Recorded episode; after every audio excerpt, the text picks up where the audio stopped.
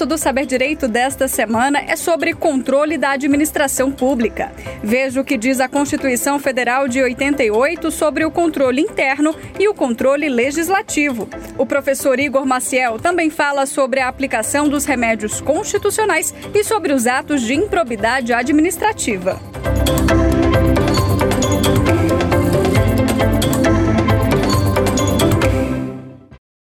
Olá, meus amigos, tudo bem? Eu sou Igor Maciel, procurador do município de Porto Alegre, advogado e professor. Hoje a gente vai dar continuidade à nossa aula, né, nossa semana sobre controle da administração pública aqui no programa Saber Direito. Na primeira aula, a gente falou sobre o controle da administração pública, especificamente sobre o controle interno e também sobre o controle externo a cargo do Tribunal de Contas. A gente falou sobre a súmula 473 do Supremo, falamos também sobre a atuação dentro do Tribunal de Contas, as competências, as responsabilidades do TCU. Hoje a gente vai dar continuidade ao assunto falando do controle judicial. Claro, controle judicial é um mundo que a gente vai discutir. Hoje, especificamente, a gente vai tratar do mandado de segurança. Mandado de segurança, pessoal, tanto para quem vai fazer concurso público, e aqui vamos falar rapidamente desse pessoal. Quem vai fazer concurso público é um assunto que cai majoritariamente em provas objetivas e a gente também tem algumas questões em provas discursivas. Quem está estudando para a OAB, assunto quentíssimo, principalmente para a segunda fase em direito administrativo e direito constitucional, também aparecendo no direito tributário. Agora, eu acredito que essa aula também é importante para quem está preocupado com o aspecto prático você que é advogado, você que é procurador, você que é defensor, as discussões envolvendo aspectos práticos do mandado de segurança também são bastante interessantes. Então, te convido para a gente começar abrindo a Constituição Federal no artigo 5 O artigo 5 pessoal, ele já traz o mandado de segurança como um remédio constitucional previsto ali no rol dos direitos fundamentais. Então, já queria te pedir para a gente abrir o artigo 5 e veja que no artigo 69, ou inciso 69 do artigo 5 conceder-se-á mandado de segurança para proteger direito líquido e certo, não amparado por habeas corpus ou habeas data, quando o responsável pela ilegalidade ou abuso de poder for autoridade pública ou agente de pessoa jurídica no exercício de atribuições do poder público. O que, que isso quer dizer, meus amigos? O mandado de segurança, conhecido por REACH, né, ele é um remédio constitucional previsto aí no artigo 5 da Constituição, regulamentado pela Lei 12.016 de 2009 e que basicamente é destinado a combater uma arbitrariedade de um agente público que não seja amparado por habeas corpus ou habeas data. Percebam, portanto, que a utilização do mandado de segurança é uma utilização residual. Né? Eu analiso a situação concreta e me pergunto: cabe aqui habeas corpus? Não. Cabe aqui habeas data? Não. Então, vai ser a hipótese ou não de analisar o cabimento do mandado de segurança. O que chama mais atenção dentro desse conceito de mandado de segurança, previsto no próprio artigo 5 da Constituição, repetido de certa forma pelo artigo 1 da Lei 12.016. Vou ler rapidamente, eu sei que é um pouco chato a leitura da lei, mas a gente precisa, até para poder se moldar e, e, ter como uma continuidade na nossa, na nossa discussão. O artigo 1 da Lei 12.016 diz que conceder-se-á mandado de segurança para proteger direito líquido e certo, não amparado por habeas corpus ou habeas data, sempre que, ilegalmente ou com abuso de poder, qualquer pessoa física ou jurídica sofrer violação ou houver justo receio de sofrê-la por parte de autoridade, seja de que categoria for e sejam quais forem as funções que exerça. Isso quer dizer, portanto, que o mandado de segurança, além de ser um remédio constitucional, previsto ali no artigo 5 como direito fundamental, além de ser um remédio de manejo residual, né, quando o direito não for amparado por habeas corpus ou habeas data, além de ser destinado a combater uma arbitrariedade ou o justo receio de sofrer uma arbitrariedade do poder público, ele ainda só pode ser manejado quando houver direito líquido e certo. E aí vem a pergunta que não quer calar. O que seria esse direito líquido e certo? Muitas vezes a gente discute, né, e é até natural que a gente pense, que o direito líquido e certo é aquele direito fácil. É aquela questão que juridicamente é fácil. É aquela discussão que não há o que a gente discutir. Não, aqui não tem erro. Né? É, como a gente diria de forma informal, é pabuf. Né? Eu li, já sei que ali tem um direito constituído. Mas isso não é verdade, meus amigos. O direito líquido e certo, segundo a doutrina, e aqui eu trago os ensina, ensinamentos né, do meu eterno professor Leonardo Cunha, ele diz que o direito líquido e certo nem é direito, nem é líquido, nem é certo. Né? Uma brincadeira muitas vezes. Porque quando eu falo de direito líquido e certo, na verdade eu estou falando do fato. Eu estou falando da matéria fática. Quando eu falo de direito líquido e certo, que enseja o manejo de mandato de segurança, eu estou falando, na verdade, que os fatos que eu estou alegando, os fatos que eu estou afirmando, estão devidamente demonstrados no momento do protocolo. Ou seja, o mandado de segurança exige prova pré-constituída, porque todos os fatos que eu estou alegando toda a situação fática que eu estou colocando aqui na minha peça, na minha petição inicial, ela está devidamente demonstrada no momento do protocolo, devidamente demonstrada com prova pré-constituída. Isso quer dizer que o direito líquido e certo, portanto, é aquele que não permite dilação probatória. Ora, professor, eu tenho aqui uma situação né, que uma autoridade pública ou que faça as vezes de autoridade pública praticou um ato contra meu cliente e eu quero impetrar um mandado de segurança. Mas, para que eu consiga demonstrar o meu direito, para que eu consiga receber o meu direito ali dentro do meu processo, eu preciso ouvir uma testemunha, porque aquela testemunha viu aquela determinada situação e ela vai provar. Ou eu preciso de uma perícia, de uma prova pericial.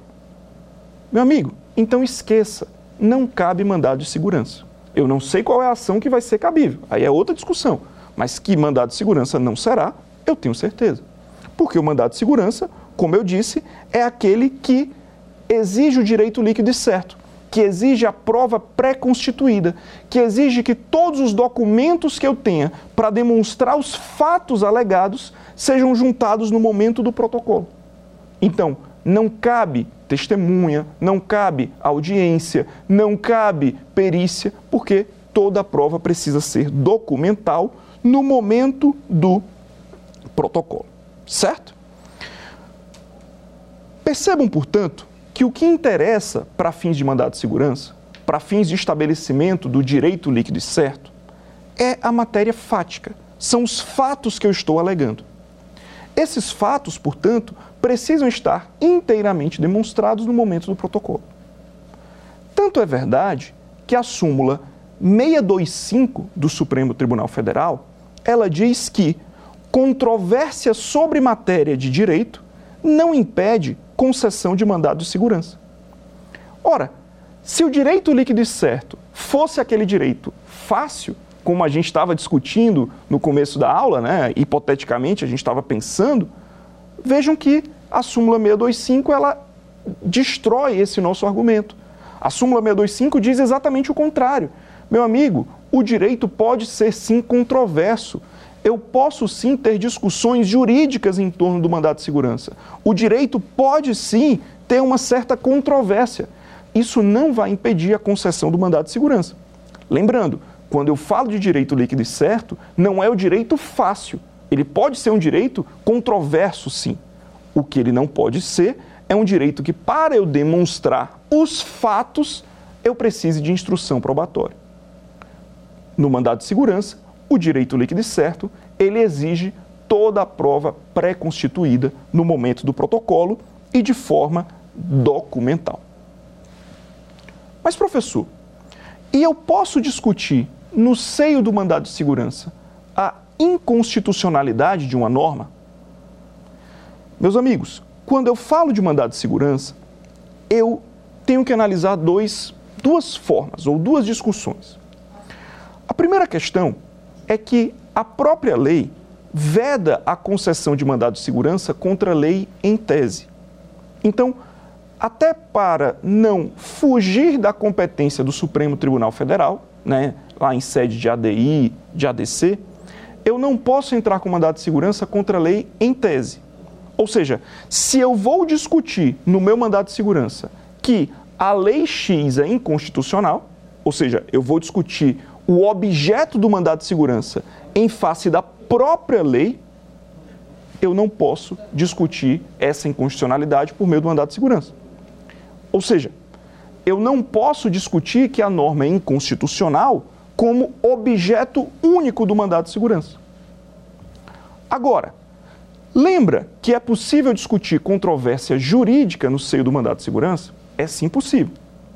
Então, vamos supor que um belo dia, vamos imaginar aqui algo inconstitucional, vamos imaginar um exemplo com uma atuação inconstitucional lá de um determinado agente público. Não sei. O agente público, eventualmente, ele editou uma lei que diz que para receber um recurso administrativo é necessário pagar 10 mil reais antes. Mas existe o entendimento do Supremo Pacífico que eu não posso estabelecer o pagamento de qualquer depósito como condição aí de é, como condição para receber o meu recurso administrativo. Uma coisa é eu impetrar o mandado de segurança porque eu, Igor, acho injusta e inconstitucional essa lei municipal, por exemplo, ou lei estadual. Então eu vou impetrar o mandado de segurança para dizer o objeto, declarar a lei inconstitucional. Isso é vedado, até para não é, agredir a competência do Supremo Tribunal Federal. Né? É vedada a impetração de mandado de segurança contra a lei em tese. Outra coisa é eu, Igor, pessoa física, tenho um recurso administrativo para protocolar. E quando eu vou protocolar o meu recurso administrativo, o administrador nega o meu recurso porque eu não depositei os 10 mil com base na lei X. Perceba que a situação é diferente. A situação agora não é uma situação onde eu estou preocupado com a lei para não agredir a, a, a, o ordenamento jurídico para toda a coletividade, para todas as pessoas. Não, eu não estou preocupado com o meu vizinho. Eu estou preocupado aqui com a minha situação individual. Eu estou preocupado com o meu recurso que foi negado porque eu não depositei. Veja, eu não estou interessado em discutir a inconstitucionalidade da lei em tese. Eu estou interessado em discutir a inconstitucionalidade da lei para que o meu recurso seja recebido. Ou seja, no frigir dos ovos, o que eu estou interessado mesmo é no recebimento do meu recurso administrativo. Nesse caso, que eu vou discutir o objeto do mandado de segurança como o recebimento do meu recurso administrativo, eu posso sim discutir a inconstitucionalidade incidental da norma. Ou seja, o pedido do meu mandado de segurança vai ser: seja declarada a inconstitucionalidade incidental da lei X para que seja recebido o meu recurso administrativo, independentemente do pagamento de qualquer depósito. Percebam, portanto, que a inconstitucionalidade da lei como objeto do mandado de segurança não é possível. Não é cabível mandado de segurança contra a lei em tese. Agora, discutir a inconstitucionalidade da lei como condição ou de forma incidental para atingir o meu verdadeiro pedido, que é o recebimento do meu ato ou do meu recurso administrativo, sim, é possível. Essa discussão de que não cabe mandado de segurança contra a lei em tese, inclusive foi estabelecida pelo Supremo Tribunal Federal na súmula 266. Eu peço que você abra o seu vademecum e grife. Não cabe mandado de segurança contra a lei em tese, tá? Não cabe mandado de segurança contra a lei em tese. Mas, professor, aí eu tenho uma dúvida. Vamos supor que eu seja deputado federal. Estou lá no Congresso Nacional e o presidente da Câmara dos Deputados pauta um projeto de lei que ele institui a pena de morte no Brasil. Mas, professor, eu sei que a Constituição Federal diz que não cabe esse tipo de pena de morte. Não, nessa situação, principalmente que foi colocada lá, não cabe pena de morte. Não, essa lei é visivelmente inconstitucional. E foi pautado pela Câmara dos Deputados um projeto de lei flagrantemente inconstitucional. E aí? Será se pode o deputado, o parlamentar, impetrar o mandado de segurança no Supremo Tribunal Federal para que ele não venha a se sujeitar a um procedimento legislativo, a um processo legislativo flagrantemente inconstitucional? Nesse caso, não estaria, de certa forma, o mandado de segurança sendo impetrado contra a lei em tese? Não, meus amigos, não. Nesse caso, o parlamentar, ele impetra o mandado de segurança não contra a lei em tese. Ele impetra o mandado de segurança exatamente para discutir esse direito subjetivo que ele tem de não se vincular a um processo legislativo inconstitucional. Percebam que é sim possível esse controle de constitucionalidade, de forma excepcional, é claro, nas seguintes hipóteses. Se eu estiver diante de uma proposta de emenda à Constituição que seja manifestamente ofensiva a uma cláusula pétrea, ou quando eu tiver uma tramitação de um projeto de lei ou de emenda à Constituição que viole uma regra constitucional disciplinando o processo legislativo. Nessas duas hipóteses, o parlamentar vai poder impetrar um mandato de segurança para que ele não tenha o que se submeter a um processo legislativo inconstitucional. Tranquilo? Pois bem, então a gente discutiu aqui uma situação bem clara. Né? Não cabe mandado de segurança contra a lei em tese. Né? Súmula do Supremo, inclusive, sobre isso. Mas vejam que a própria Lei 12.016 traz várias outras hipóteses de não cabimento do mandado de segurança. São hipóteses, meus amigos, que a gente vai precisar revisitar até para a gente poder entender a lógica geral do procedimento. Primeiro, a gente começa no artigo 1 parágrafo 2 da Lei 12.016-2009.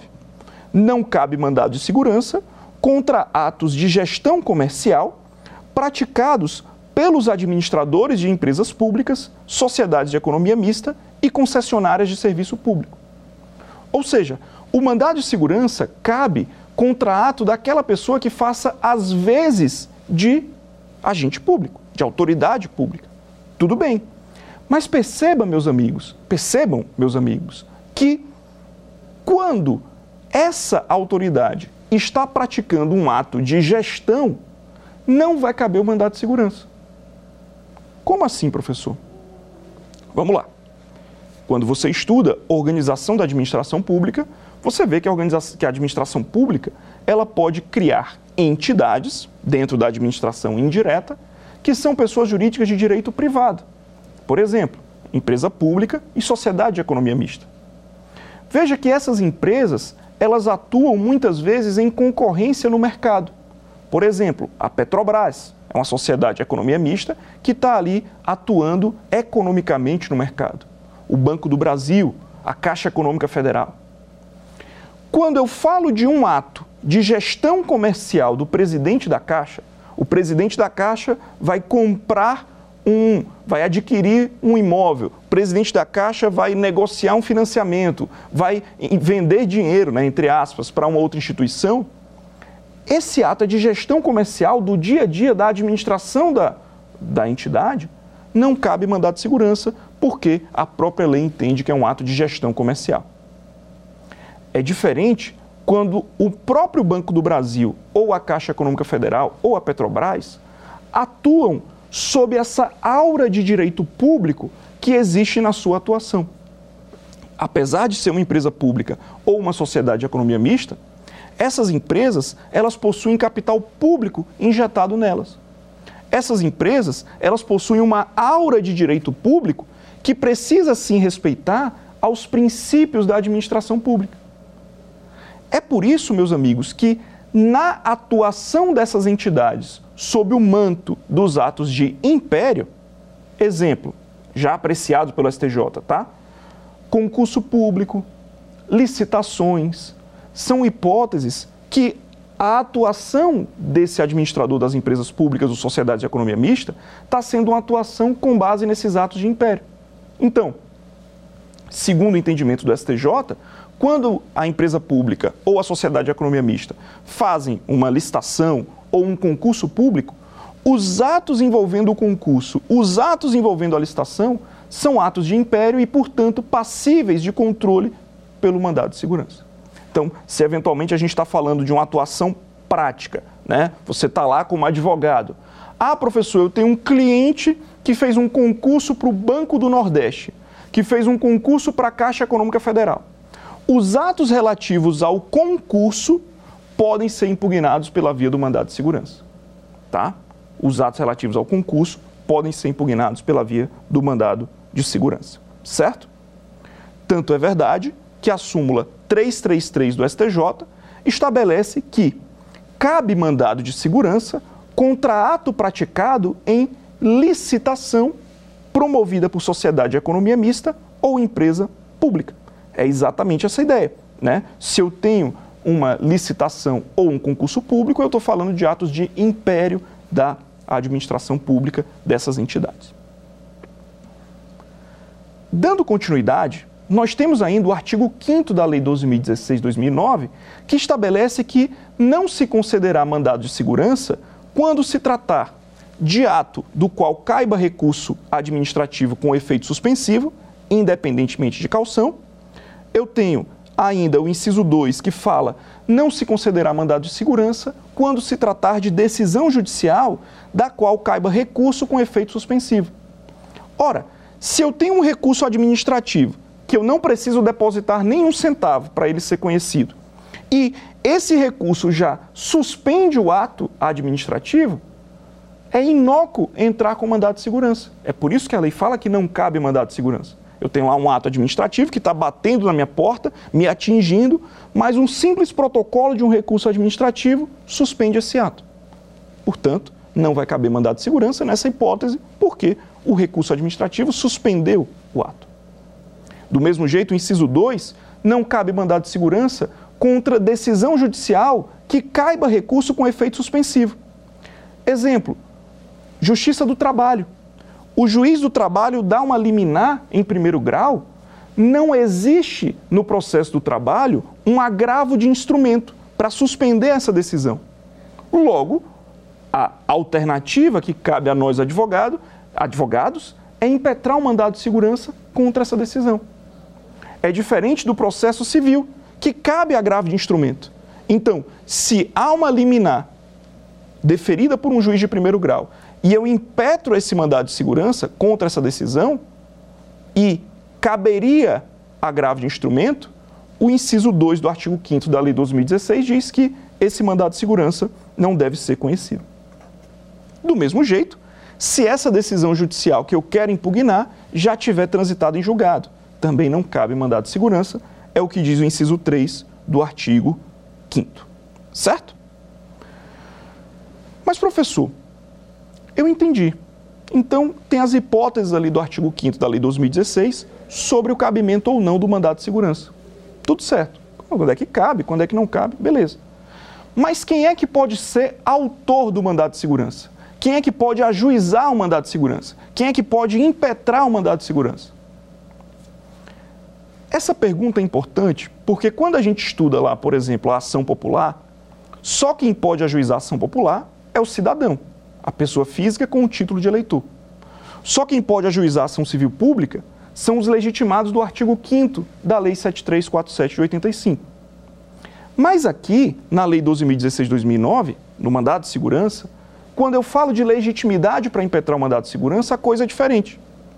Percebam, no artigo, na própria Lei 2016, qualquer pessoa física ou jurídica poderão impetrar o mandado de segurança. Né? Qualquer pessoa física ou pessoa jurídica vai poder impetrar um mandato de segurança. É até importante que a gente destaque também uma situação bem pontual. Imagine que um belo dia o prefeito de um município diz: Olha, eu não vou repassar nenhum centavo para a Câmara de Vereadores. Apesar de ser o executivo que arrecada tributos, eu não vou pagar o duodécimo da Câmara de Vereadores. Não vou pagar nenhum centavo. Ora, para poder sobreviver, a Câmara de Vereadores precisa de dinheiro. O órgão do Poder Legislativo precisa de recurso. É possível, segundo a jurisprudência do STJ, que a Câmara de Vereadores impetre um mandado de segurança contra o Poder Executivo. Veja, apesar de não ter personalidade jurídica, né, afinal de contas é um órgão da administração pública, a Câmara de Vereadores, nos termos da súmula 525 do STJ, possui personalidade judiciária. Significa dizer que poderá sim a Câmara de Vereadores impetrar um mandado de segurança contra o Poder Executivo na defesa dos seus interesses institucionais. Eu peço que você acompanhe essa explicação pela súmula 525 do STJ. Tudo bem? Mas, professor, e quem é o réu do mandado de segurança? Quem é que ocupa o polo passivo, entre aspas, do mandado de segurança? Quem é o réu, entre aspas, né, do mandado de segurança? Seria a autoridade impetrada, seria o chefe do órgão, o chefe da pessoa jurídica, ou a própria pessoa jurídica. Essa é uma discussão que, de certa forma, ela foi extensa na doutrina. Imagine, o presidente do INSS ou o diretor de recursos. Vamos imaginar, não sei se você assistiu a aula passada, se não assistiu, convido você a assistir. Na aula passada eu falei do Tribunal de Contas e falei de um servidor da Universidade Federal da Bahia que entrava com um pedido no Recursos Humanos da própria Universidade Federal de aposentadoria. Vamos supor que o reitor da Universidade Federal tenha negado o pedido de aposentadoria. E esse servidor quer impetrar um mandado de segurança. Quem é que ocupa o polo passivo da ação? É o próprio reitor da Universidade Federal, a pessoa física do reitor, ou é a Universidade Federal como um todo? A pessoa jurídica, Universidade Federal da Bahia. Essa discussão surgiu na doutrina em razão da seguinte situação. Se eu considerar que o réu é o reitor, no ano que vem o reitor muda, o processo deve ser extinto sem resolução do mérito, porque a pessoa mudou, né? o réu mudou. Exatamente por isso, meus amigos, a doutrina entende que quem é o réu do mandado de segurança é a própria pessoa jurídica de direito público. É por isso que nós temos algumas discussões na própria Lei 12.016. Vejam, o artigo 6 da lei ele diz de forma muito clara: a petição inicial deverá preencher os requisitos estabelecidos pela lei processual e será apresentada em duas vias, com os documentos que instruírem a primeira reproduzidos na segunda. Então eu tenho que ter duas vias, né? Uma via vai lá para o processo, a outra via com todos os documentos fica de contrafé. E indicará, além da autoridade coatora, na minha petição eu tenho que indicar, no meu exemplo aqui, além do reitor da Universidade Federal da Bahia, eu preciso indicar também a pessoa jurídica que o reitor integra, a qual se acha vinculada ou da qual exerce atribuições. Ou seja, na minha petição inicial, eu vou colocar mandado de segurança em face de ato arbitrário praticado pelo, pelo magnífico reitor da Universidade Federal da Bahia, qualifico, integrante ou vinculado à Universidade Federal da Bahia. E coloco o CNPJ e por aí vai. Eu coloco os dois, é o artigo 6 quem está dizendo. E por quê? Porque se amanhã muda o reitor, a Universidade Federal da Bahia ela continua no polo passivo da ação. É até interessante, porque o artigo 7 da Lei 12.016, ele inclusive diz: olha, meu amigo, ao despachar a petição inicial, o juiz ordenará: um, não é a citação, não é a intimação. Não, ele indicará a notificação da autoridade impetrada, não para contestar, mas a notificação para prestar informações no prazo de 10 dias. E o inciso 2 diz: olha, além disso, precisará também o juiz determinar a ciência do feito ao órgão de representação judicial da pessoa jurídica interessada. Ele vai dar ciência do feito à Procuradoria Federal, no caso vinculada lá à Universidade Federal da Bahia, a AGU, né? Ele vai Procuradoria Federal, né, PGF ali dentro da Universidade Federal da Bahia, que vai se manifestar para querendo ingressar no feito. Então, essa é a lógica do mandado de segurança. É bem verdade que essas discussões envolvendo cópia de petição, reprodução de processo, repetição de documento, isso faz total sentido em 2009, né, época da edição da lei. Hoje, com o processo eletrônico na imensa maioria das comarcas, isso já não faz mais sentido porque eletronicamente mesmo a gente tem lá todas essas informações, tá? Lembrando que o artigo 6 parágrafo 3 nos diz quem é a autoridade impetrada. Ele diz que considera-se autoridade coatora aquela que tenha praticado o ato impugnado ou da qual emane a ordem para a sua prática. Então, artigo 6 parágrafo 3 diz isso, certo? Pois bem, professor, é até interessante que a gente discuta um pouco sobre a teoria da encampação. O que é isso? A gente discutiu que o réu do mandado de segurança, entre aspas, não é o reitor da Universidade Federal da Bahia, naquele meu exemplo. Seria a própria Universidade Federal da Bahia, seria a própria pessoa jurídica de direito público interessada. A pergunta, contudo, é a seguinte: e se eu vou impetrar o mandado de segurança, professor, e ao invés de, de apontar o reitor da Universidade Federal da Bahia como réu, eu aponto de forma errada o diretor de recursos humanos. Esse apontamento equivocado da autoridade impetrada deve exigir ou deve ter como consequência a extinção do processo sem resolução do mérito? Não. Eu preciso analisar o caso concreto. Exatamente porque o réu no mandado de segurança é a pessoa jurídica de direito público, eu preciso analisar o cabimento aqui da teoria da encampação.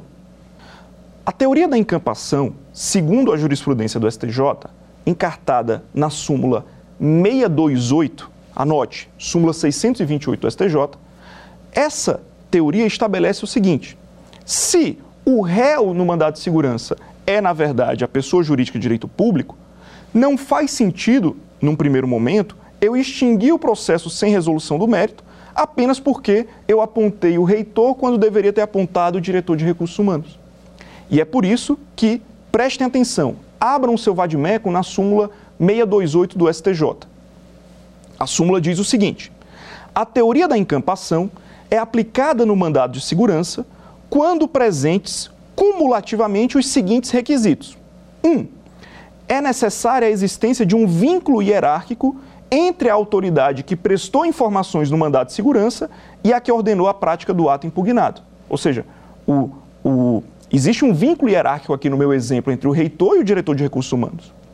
Dois, é preciso que a autoridade que preste informações, ela se manifeste a respeito do mérito nas informações. Ela não pode se limitar a dizer que não tem competência ou que não é parte legítima. E terceiro, eu não posso, com essa impetração equivocada, com esse, com esse apontamento errado do réu, eu não posso ter mudança na competência do meu mandato de segurança. Você sabe que o mandato de segurança ele tem a competência a partir de quem é o réu no procedimento. A competência no mandato de segurança, ela tem foro por prerrogativa de função. Então, a depender de quem seja o réu no mandato de segurança, eu vou ter uma mudança na competência. É o que a gente vai discutir daqui a pouquinho. Então, para que eu possa aplicar a teoria da encampação, eu não posso ter essa mudança de quem é o réu no procedimento.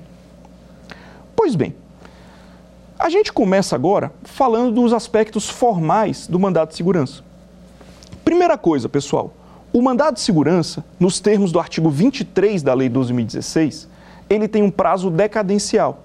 Ou seja, do momento que eu tomo conhecimento do meu direito, do momento do surgimento do meu direito subjetivo, até o momento do protocolo do meu mandato de segurança, não podem ter passados mais de 120 dias. Né? O prazo para impetração do mandato de segurança é de 120 dias. Esse prazo, inclusive, o Supremo já considerou que é constitucional. Não há inconstitucionalidade em você limitar esse direito em razão de que você pode continuar procurando o Poder Judiciário com outras ações que não o mandado de segurança.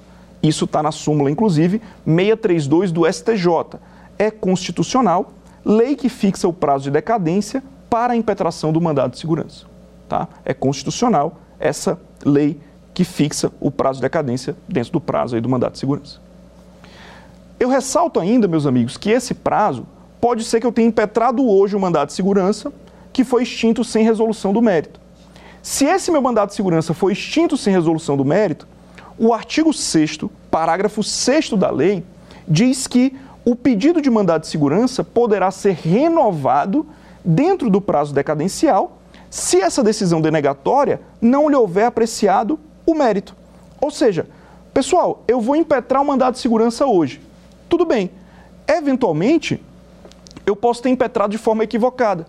Se o mandado de segurança não apreciou o mérito, eu posso impetrar novamente se estiver dentro daquele prazo de 120 dias, entre o surgimento do meu direito, a ciência formal do meu direito, e o dia da impetração, da segunda impetração, se eu estiver contando o prazo e ainda estiver dentro do prazo de 120 dias, eu posso sim renovar o pedido do meu mandato de segurança.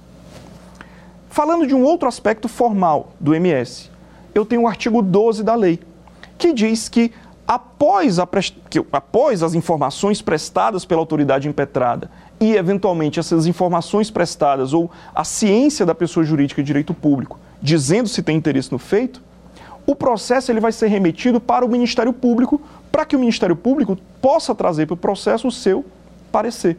Então, é a própria Lei 12.016, no artigo 12, que diz, findo o prazo lá da notificação, dos 10 dias para informações da autoridade impetrada, eu vou passar o processo para o Ministério Público trazer o seu parecer.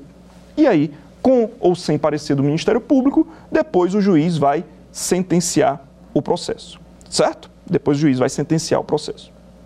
Pois bem, o que, que eu acho que a gente pode discutir ainda? Eu acho que vale a pena a gente falar de três pontos importantes do mandato de segurança ainda.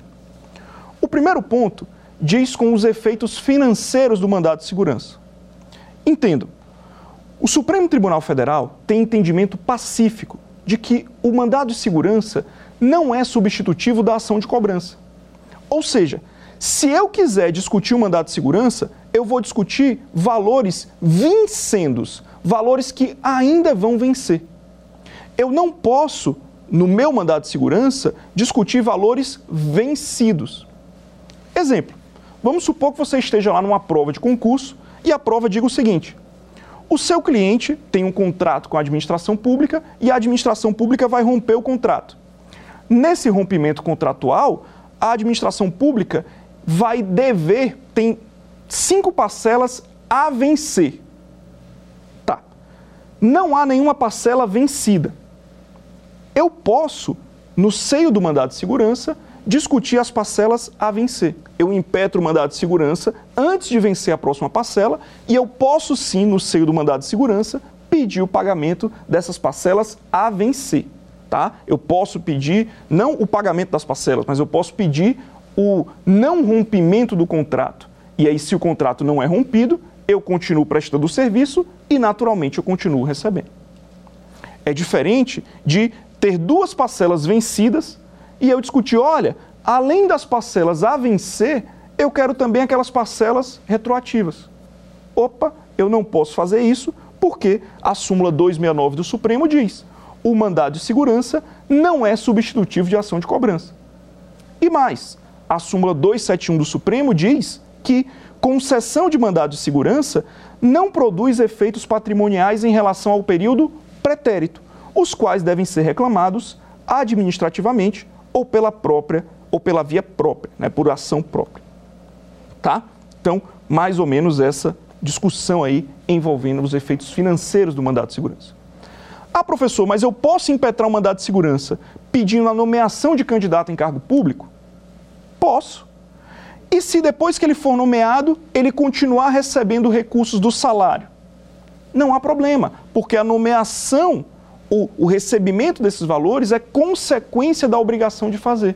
Não vai ser uma obrigação de pagar valores pretéritos, como eu disse para vocês. Lembrando que no mandato de segurança já era algo positivado, assim, a gente já tinha várias súmulas sobre isso, não cabe o pagamento de honorários advocatícios, tá? Não cabe o pagamento de honorários, o que foi respeitado, repetido, reforçado pela Lei 12.016 no artigo 25. Tá bom? Diz exatamente isso, que não cabe mandato de segurança.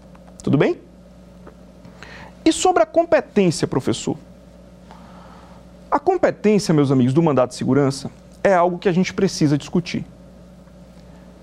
Entenda, quando eu falo de mandato de segurança, a depender de quem seja a autoridade impetrada, a depender de quem seja o réu, entre aspas, no mandato de segurança, eu vou ter uma modificação da competência. Porque aqui existe um foro por prerrogativa de função no mandato de segurança. Então, por exemplo, o presidente da República tem o direito de os mandados de segurança contra si impetrados, esses mandados de segurança serão julgados lá no Supremo Tribunal Federal. É diferente do governador do estado, que os seus mandados de segurança não serão de competência do Supremo, mas de competência do próprio Tribunal de Justiça local. Essa discussão é interessante porque eu preciso olhar quem é o réu no meu mandato de segurança, quem é a autoridade impetrada do meu mandato de segurança, para eu saber exatamente quem será o tribunal, qual vai ser o tribunal competente para apreciar aquele recurso, ou para apreciar aquele, aquele, aquela petição inicial, né? recurso não, aquela petição inicial, aquele é, remédio constitucional. Ora, isso está na Constituição Federal, meus amigos. E aqui, por mais que a gente tenha algumas dúvidas, por mais que a gente tenha algumas discussões bem genéricas, e muitos alunos me perguntam, mas é algo que está na própria lei da Constitu... Tá na própria norma constitucional, né? Então não tem o que a gente discutir. Abram a sua Constituição no artigo 102 da Constituição Federal, inciso 1. Compete ao Supremo Tribunal Federal, principalmente a guarda da Constituição, cabendo-lhe processar e julgar originalmente. Inciso 1, né, processar e julgar originalmente, a linha D o habeas corpus, tal, tal, tal, tal, tal, e o mandado de segurança e o habeas data contra atos do presidente da República, da mesa da Câmara dos Deputados e do Senado Federal, do Tribunal de Contas da União, do Procurador-Geral da República e do próprio Supremo Tribunal Federal. Ou seja, quando eu digo na súmula 248 do Supremo que o, TC, o ato praticado pelo TCU é de competência no âmbito do mandado de segurança do Supremo Tribunal Federal, né, se eventualmente é competente originariamente o Supremo Tribunal Federal para mandado de segurança contra atos do TCU, se eu estou dizendo isso na súmula 248, é porque o, a própria Constituição Federal diz isso no artigo 102, inciso 1, a linha D. Então, ah, professor, eu vou impetrar um mandado de segurança contra o presidente da República. Supremo Tribunal Federal, tá aí. Mas é um mandado de segurança contra ato do ministro da Educação. É Supremo Tribunal Federal? Não, não está aqui. Se não está nessa competência do Supremo, então não vai ser o Supremo. E vai ser que tribunal, professor? Aí você abre o artigo 105 da Constituição, inciso 1, a linha B, que aí ele já fala da competência do STJ de processar e julgar originariamente os mandados de segurança e os habeas data contra atos do ministro do Estado do comandante da Marinha, do Exército e da Aeronáutica ou do próprio tribunal. Ou seja, se eu vou impetrar um mandato de segurança contra ato do ministro da Educação, a competência é do STJ. Se eu vou impetrar um mandato de segurança contra ato do TCU, a competência é do STF. Se eu vou impetrar um mandato de segurança contra ato do Procurador-Geral da República, STF. Isso não vem da minha cabeça, isso vem do próprio texto constitucional que fala da competência a depender de cada autoridade impetrada. Ah, professor, mas eu vou processar, eu vou impetrar um mandato de segurança não contra ato do ministro da Fazenda ou do ministro da Economia. Eu vou impetrar um mandato de segurança contra um ato do CONFAS ou contra um ato do CARF que o presidente é o ministro, ou contra um ato de um conselho qualquer, não me venha um exemplo bom à cabeça, mas é um órgão colegiado que o presidente é o ministro. Tudo bem, não é ato do ministro. E se não é ato do ministro, não está no texto constitucional, não atrai a competência para o STJ. É isso que a gente extrai da interpretação desse artigo 105 da Constituição. A competência para processar e julgar mandado de segurança do STJ é para ato imputado ao próprio ministro, não contra ato imputado a um órgão colegiado que ele seja presidente. Professor, mas eu tenho um processo judicial ou um processo administrativo no Tribunal de Justiça X. Exemplo, Tribunal de Justiça de São Paulo, ou no Tribunal de Justiça da Bahia, ou no Tribunal Regional Federal da segunda região, enfim, eu tenho um processo lá. E eu percebo que o próprio tribunal cometeu uma arbitrariedade num processo administrativo. E eu quero impetrar um mandado de segurança contra esse ato. Eu posso? Pode. O tribunal tem tanto uma função administrativa como uma função judicial. Você pode impetrar um mandado de segurança, sim. Agora, perceba que a competência para processar e julgar esse mandado de segurança impetrado contra ato do próprio tribunal é do próprio tribunal. Não é uma competência do STJ. Isso, inclusive, está inserido na súmula 41 do STJ. O Superior Tribunal de Justiça não tem competência para processar e julgar, originariamente, mandados de segurança contra atos de outros tribunais ou dos respectivos órgãos. A ideia é exatamente essa, né? que cada tribunal vai julgar o seu próprio mandato de segurança. Pessoal, então, para entender a competência de cada uh, mandato de segurança que você vai impetrar, a ideia é sair analisando do maior para o menor. Né? Primeiro você analisa se é competência do Supremo. Não, não está ali no artigo 102 da Constituição. Depois você analisa se é competência do STJ. Não, não está ali no artigo 105. Depois você pode analisar, por exemplo, a Constituição estadual, para saber se o mandado de segurança contra o prefeito ou contra o governador é de competência ali do TJ. Em geral, o mandado de segurança contra o governador é de competência do TJ do prefeito vai depender de cada Constituição estadual. Eu posso ainda analisar depois o artigo 108, inciso 1 da Constituição, que fala da competência dos tribunais regionais federais para processar e julgar mandado de segurança e o habeas data contra atos do próprio tribunal ou de eventual ou de algum juiz federal. E eu tenho, por fim, o artigo 109 da Constituição Federal, no inciso 8 que diz que é competente o juiz federal para processar e julgar os mandados de segurança e habeas data contra ato de autoridade federal, excetuados os casos de competência dos tribunais federais. Então, eu analiso se era competência do tribunal, se não for, vai ser o juiz federal quem vai julgar, como eu disse, no, nos termos aí da própria Constituição Federal. Meus amigos, é importante ainda que a gente discuta outros dois pontos rápidos. Primeiro, Professor, será se cabe a revelia da autoridade impetrada no mandado de segurança? Impetrei mandado de segurança, a autoridade impetrada não apresentou informações. Pessoal, não cabe a revelia. E por que, que não cabe? Porque os atos administrativos têm uma presunção de legitimidade. Essa presunção ela não vai ser excluída simplesmente porque a autoridade deixou de prestar informações.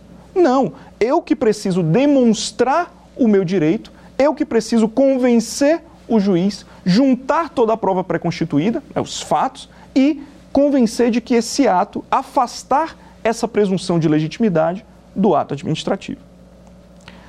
Para finalizar, pelo menos quanto ao mandado de segurança individual, nós temos o artigo 7 inciso 3 da Lei 2016, onde é sim possível a concessão liminar de mandado de segurança, né, ou de medida liminar em sede de mandado de segurança, para exatamente garantir a proteção desse direito líquido e certo.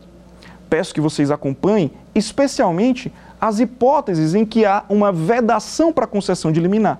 Eu tenho várias hipóteses, tanto na Lei 12.016, como na Lei 8437 e também na Lei 9494. Todas essas restrições à concessão de liminar foram recepcionadas, de certa forma, pelo Código de Processo Civil, quando ali pelo artigo 1053 ou 1059, ele diz que aplicam-se as tutelas provisórias previstas no novo CPC as regras dessas outras normas que a gente citou. Vamos agora, meus amigos, ver como ficou o nosso aprendizado respondendo a alguns questionamentos aqui do nosso quiz. Vamos lá.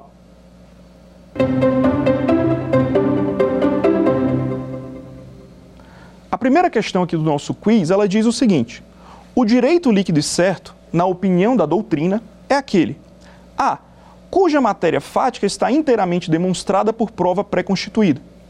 B. que não admite discussão jurídica. C. que não possui qualquer discussão constitucional. D. que exige dilação probatória. é exatamente o que a gente falou. A discussão jurídica é sim possível no âmbito do mandato de segurança. A discussão constitucional também é possível no âmbito do mandato de segurança. O que eu não posso ter no âmbito do mandato de segurança é uma dilação probatória. Todos os fatos que eu alegar precisam estar devidamente demonstrados no momento do protocolo. No momento que eu protocolar minha petição inicial do mandato de segurança, eu preciso ter todos os fatos devidamente demonstrados, como prova pré-constituída. É por isso que o gabarito aqui da nossa questão é letra A. Tudo bem? Vamos para a próxima pergunta.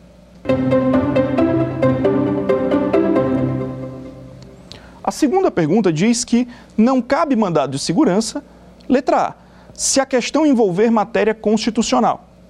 Letra B, para discutir a classificação de candidato em concurso público do Banco do Brasil. Letra C, contra os atos de gestão comercial praticados pelos administradores de empresas públicas. Letra D, contra ato do qual não caiba recurso administrativo. Meus amigos, a gente também discutiu isso aqui no nosso conteúdo hoje. Existe ali no artigo 5 da Lei 2016, existem hipóteses em que a própria lei veda a concessão de mandado de segurança. Analisando cada hipótese, a letra A fala que não cabe mandado de segurança se a questão envolver matéria constitucional. Falso, cabe sim. Controvérsia jurídica, inclusive constitucional, não impede a concessão de mandado de segurança. Letra C, contra os atos de, de gestão comercial, ou melhor, letra B, para discutir a classificação de candidato em concurso público do Banco do Brasil. Lembra que o concurso público é um ato de império praticado pela entidade? Então, de fato, eu não posso ter mandado de segurança contra atos de gestão comercial praticado por empresas públicas ou sociedades de economia mista.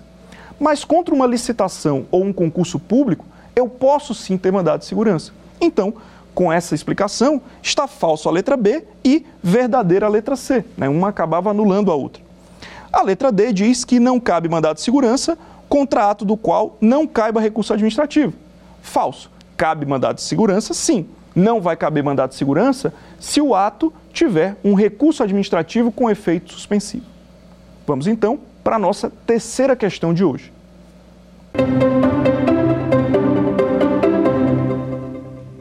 De acordo aqui com a nossa terceira questão, compete ao Superior Tribunal de Justiça processar e julgar o mandado de segurança impetrado em face de ato praticado por.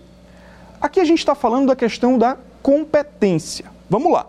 Letra A, desembargador do TJ de São Paulo. Letra B, presidente da República. Letra C, Tribunal de Contas da União. Letra D, ministro da Educação. A discussão é uma discussão constitucional. De acordo com o artigo 102 da Constituição, que a gente comentou, cabe ao Supremo Tribunal Federal processar e julgar o mandado de segurança impetrado em face do presidente da República e do Tribunal de Contas da União.